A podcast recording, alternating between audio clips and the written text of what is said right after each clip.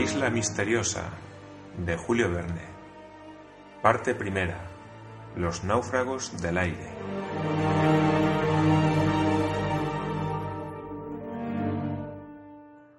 Capítulo 18. El desagüe del lago resulta un palacio de granito. El proyecto de Ciro había tenido éxito, pero según su costumbre, sin manifestar ninguna satisfacción, los labios cerrados y la mirada fija, permaneció inmóvil. Harbert estaba entusiasmado. Nab saltaba de gozo.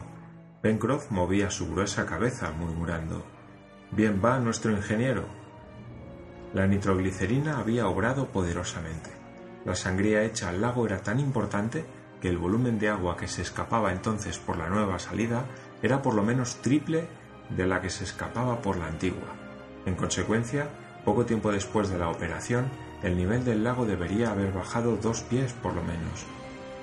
Corrieron los colonos a las chimeneas para tomar picos, palos cerrados, cuerdas de fibras, eslabón y yesca y volvieron a la meseta. Top los acompañaba. Por el camino el marino no pudo contenerse. Pero ¿sabe usted, señor Ciro, que por medio de ese licor que ha fabricado usted se podría hacer volar toda la isla? Sí, la isla, los continentes y la tierra, contestó Cyrus Smith. No es más que una cuestión de cantidad. ¿No podría usted emplear la nitroglicerina para cargar las armas de fuego? preguntó el marino. No, Pencroff, porque es una sustancia que lo destroza todo. Pero sería fácil fabricar algodón pólvora, y aun pólvora ordinaria, puesto que tenemos el ácido azótico, el salitre, el azufre y el carbón. Por desgracia, nos faltan armas. Señor Ciro, contestó el marino, con un poco de buena voluntad. Decididamente Pencroff había borrado la palabra imposible del diccionario de la isla Lincoln. Los colonos, al llegar a la meseta de la Gran Vista, se dirigieron inmediatamente hacia la punta del lago, cerca de la cual se abría el orificio del antiguo desagüe, que ya debía estar al descubierto y practicable. No precipitándose ya por él las aguas, sería fácil, sin duda, reconocer su disposición interior. En pocos instantes los colonos llegaron al ángulo inferior del lago. Una ojeada les bastó para cerciorarse de que se había obtenido el resultado que apetecía. En efecto, en la pared granítica del lago, sobre el nivel de las aguas, aparecía el, el orificio buscado. Una estrecha pendiente, dejada en seco por la retirada de las aguas, permitía llegar hasta allí. Aquel orificio medía unos veinte pies de anchura, pero no tenía más que dos de altura. Era como la boca de una alcantarilla al borde de una acera. No habría podido dar paso a los colonos, pero Nab y Pencroff tomaron sus picos y en menos de una hora le dieron una altura suficiente.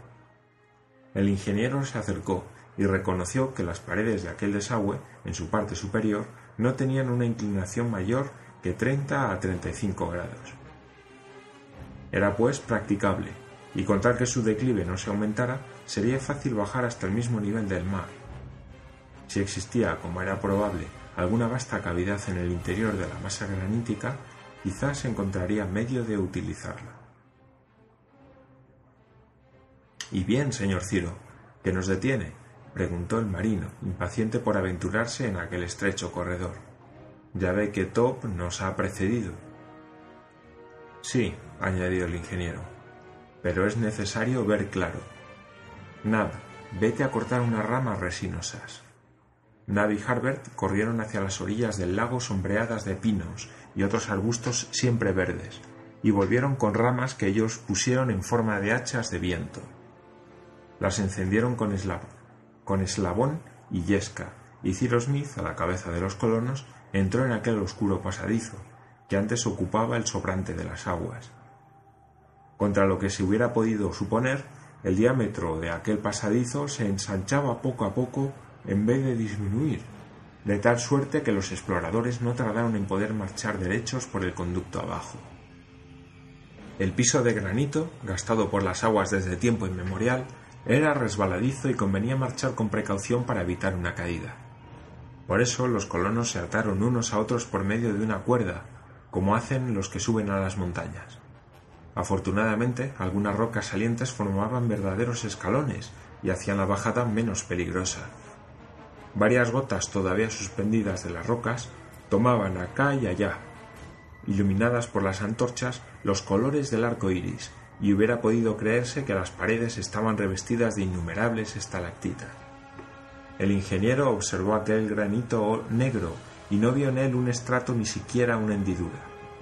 La masa era compacta y de un grano extremadamente apretado. Aquel pasadizo databa, pues, del origen mismo de la isla. No eran las aguas las que lo habían abierto poco a poco. Plutón y Neptuno le habían perforado por su propia mano y podían distinguirse en las paredes las huellas de un trabajo eruptivo que el lavado de las aguas no había podido borrar totalmente. Los colonos iban bajando lentamente, experimentando cierta emoción al aventurarse de aquel modo en las profundidades de la masa granítica, evidentemente visitada entonces por primera vez por seres humanos. No hablaban, pero pensaban, y a alguien se le pudo ocurrir que un pulpo o un gigantesco cefalópodo podía ocupar las cavidades interiores que se hallaban en comunicación con el mar. Había que aventurarse con prudencia. Por lo demás, Top iba a la vanguardia de la pequeña tropa, la cual podía fiarse de la sagacidad del perro, que no dejaría de dar la señal de alarma en caso necesario. Después de haber bajado un centenar de pies siguiendo una senda bastante sinuosa, Cyrus Smith, que marchaba el primero, se detuvo hasta que llegaron sus compañeros. El sitio en que hicieron alto estaba ensanchado hacia los lados de modo que formaba una caverna de medianas dimensiones. De la bóveda caían gotas de agua, pero no provenían de la destilación de las paredes, sino que eran simplemente restos de la masa de agua que por largo tiempo se había precipitado por aquella cavidad. Y el aire, ligeramente húmedo, no exhalaba ninguna emanación mefítica.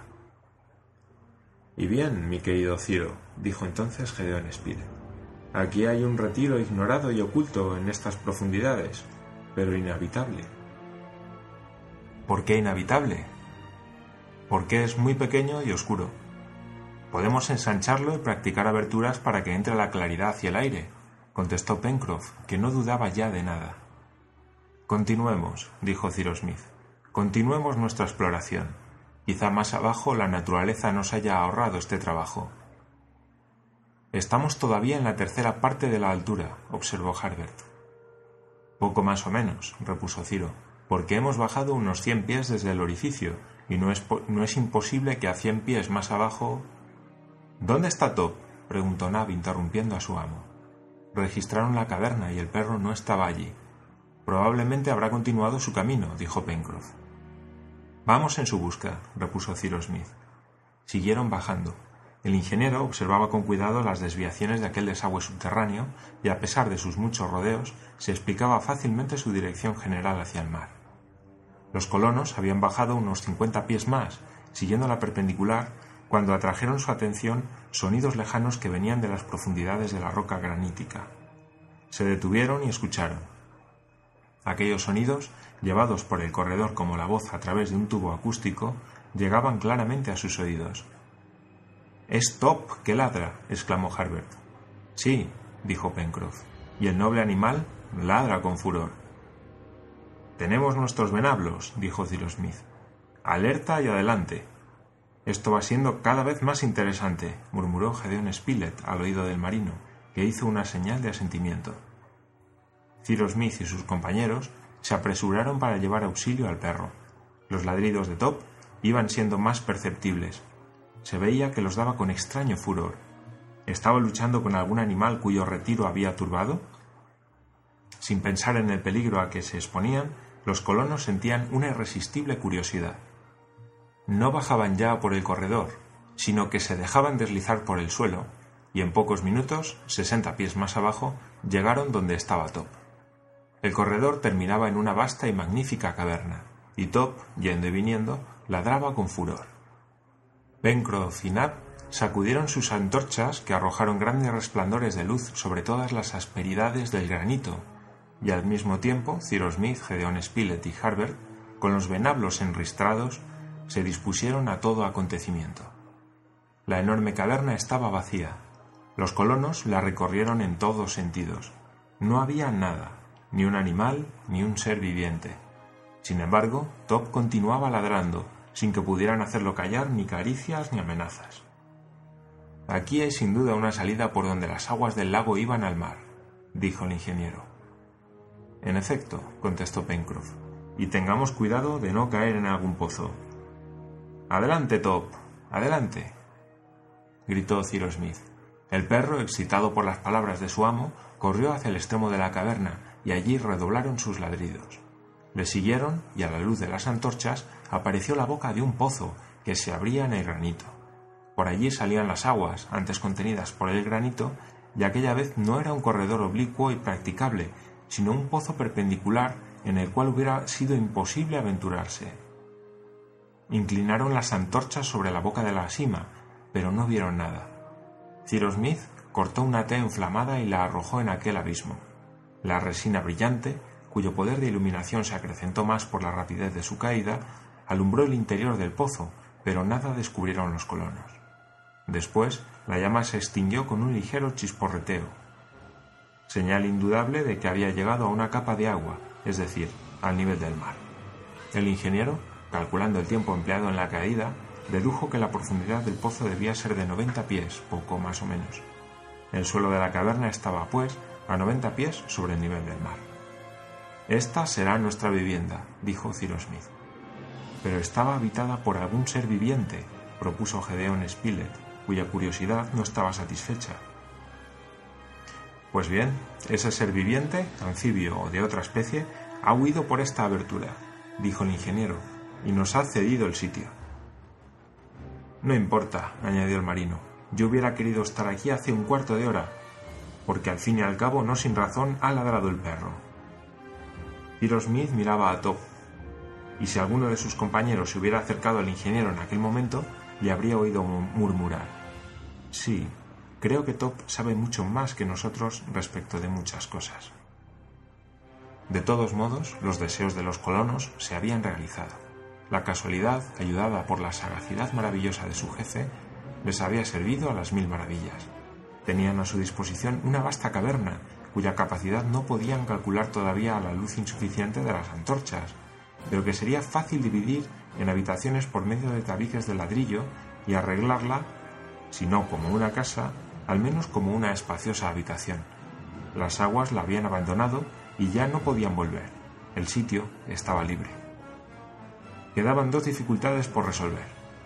En primer lugar, la posibilidad de alumbrar aquella excavación abierta en una roca maciza.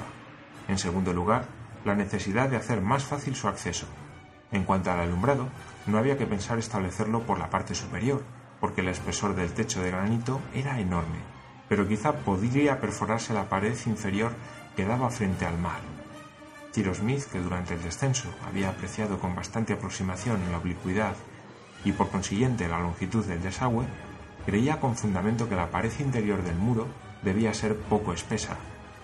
Si se obtenía la iluminación de esta manera, el acceso quedaría logrado, porque era tan fácil abrir una puerta como abrir una ventana y establecer una escalera exterior. Ciro Smith comunicó estas ideas a sus compañeros. Vamos, señor Ciro, manos a la obra, propuso Pencroff. Tengo mi pico y sabré con él encontrar una salida a través de este muro. ¿Dónde debo trabajar? Aquí, indicó el ingeniero, mostrando al vigoroso marino una depresión bastante grande en la pared, que debía disminuir su espesor. Pencroff atacó el granito y durante media hora, al resplandor de las antorchas, se vieron volar unos trozos de granito alrededor de él. La roca chispeaba bajo su pico. Nab lo relevó, después Gedeon Spilett y de nuevo nada. El trabajo duraba ya dos horas y empezaba a temerse que en aquel paraje el espesor del muro de granito fuera mayor que la longitud del piso, cuando al dar Gedeón Spilett un golpe, el instrumento pasó a través del muro y cayó al exterior. ¡Hurra! exclamó Pencroff. La pared no pasaba de tres pies de espesor. Tiro Smith se asomó a la abertura, que estaba a unos ochenta pies del suelo. Delante de él se extendía la playa, más allá el islote, y más allá aún la inmensidad del mar. Por aquella abertura bastante grande, porque la boca se había desumido notablemente, la luz entró a torrentes y produjo un efecto mágico, inundando aquella espléndida caverna. Si en su parte izquierda sólo medía treinta pies de altura y de anchura por unos cien pies de largo, en la derecha, por el contrario, era enorme y el techo tenía más de ochenta pies de alto. En algunos sitios pilares de granito irregularmente dispuestos sostenían la bóveda, formada como una nave de catedral que apoyada sobre los pies derechos naturales, aquí elevándose en cintras, allá en arcos ojivales, perdiéndose sobre oscuros travesaños cuyos arcos caprichosos se entreveían en la sombra, adornada con una profusión de salientes, que formaban como otras tantas pechinas, ofrecía una mezcla pintoresca de todo lo que en la arquitectura bizantina, la romana y la gótica ha producido el hombre. Y aquella, sin embargo, era obra de la naturaleza. Había excavado aquella fantástica alhambra en el centro de una masa de granito. Los colonos estaban estupefactos de admiración. Donde no creían hallar más que un estrecho conducto, encontraban una especie de palacio maravilloso. Y Nab se había quitado la gorra, como si estuviera en un templo. Gritos de admiración partieron de todas las bocas. Los hurras resonaron e iban a perderse de eco en eco hasta el fondo de las naves sombrías. Amigos míos, exclamó Cyrus Smith, cuando hayamos iluminado ampliamente el interior de esta roca, cuando hayamos dispuesto nuestros cuartos, nuestro almacén, nuestra cocina en la parte derecha, nos quedará todavía esta espléndida caverna, de la cual haremos nuestro estudio, nuestro salón y nuestro museo. ¿Y la llamaremos? preguntó Herbert. Palacio de Granito, añadió Ciro, nombre que sus compañeros saludaron con tres hurras. En aquel momento las antorchas estaban casi consumidas, y como para volver había que subir otra vez por el corredor hasta llegar a la cima de la meseta, se decidió aplazar para el día siguiente las obras relativas al arreglo de la nueva morada. Antes de marchar, Ciro Smith quiso examinar otra vez el oscuro pozo que se hundía perpendicularmente hasta el nivel del mar. Se asomó a su boca y escuchó con atención. Ningún ruido se produjo, ni siquiera el de las aguas que las ondulaciones del mar debía agitar alguna vez en aquellas profundidades. Arrojó otra tea de resina inflamada que iluminó por un instante las paredes del pozo, pero por lo mismo que la vez primera, no se produjo ningún ruido que pareciera sospechoso. Si algún monstruo marino había sido sorprendido inopinadamente por la retirada de las aguas, había ya vuelto al mar, sin duda por el conducto subterráneo que se prolongaba hasta la playa y por donde desaguaba el sobrante del lago antes que se hubiera abierto la nueva salida. Sin embargo, el ingeniero, inmóvil, con el oído atento y con la mirada fija en el abismo, no pronunciaba una sola palabra. El marino se acercó a él entonces y tocándole el brazo, dijo Señor Smith. ¿Qué quiere, amigo? preguntó el ingeniero como si hubiera despertado de un ensueño. Las antorchas van a apagarse pronto, en marcha, contestó Cyrus Smith. La comitiva salió de la caverna y comenzó su ascensión a través del oscuro conducto. Top cerraba la marcha y lanzaba todavía singulares gruñidos. La subida fue muy penosa. Los colonos se detuvieron algunos instantes en la gruta superior, que formaba una especie de meseta a la mitad de aquella larga escalera de granito. Después continuaron subiendo. En breve se sintió un aire más fresco. Las gotitas, secadas por evaporación, ya no centelleaban en las paredes. La claridad fuliginosa de las antorchas iba palideciendo. La que llevaba Nab se extinguió y fue preciso apresurar el paso para no quedar en medio de una oscuridad profunda. Poco antes de las cuatro de la tarde, en el momento en que se apagaba la última antorcha, que era la del marino, Cyrus Smith y sus compañeros salían por el orificio del desagüe.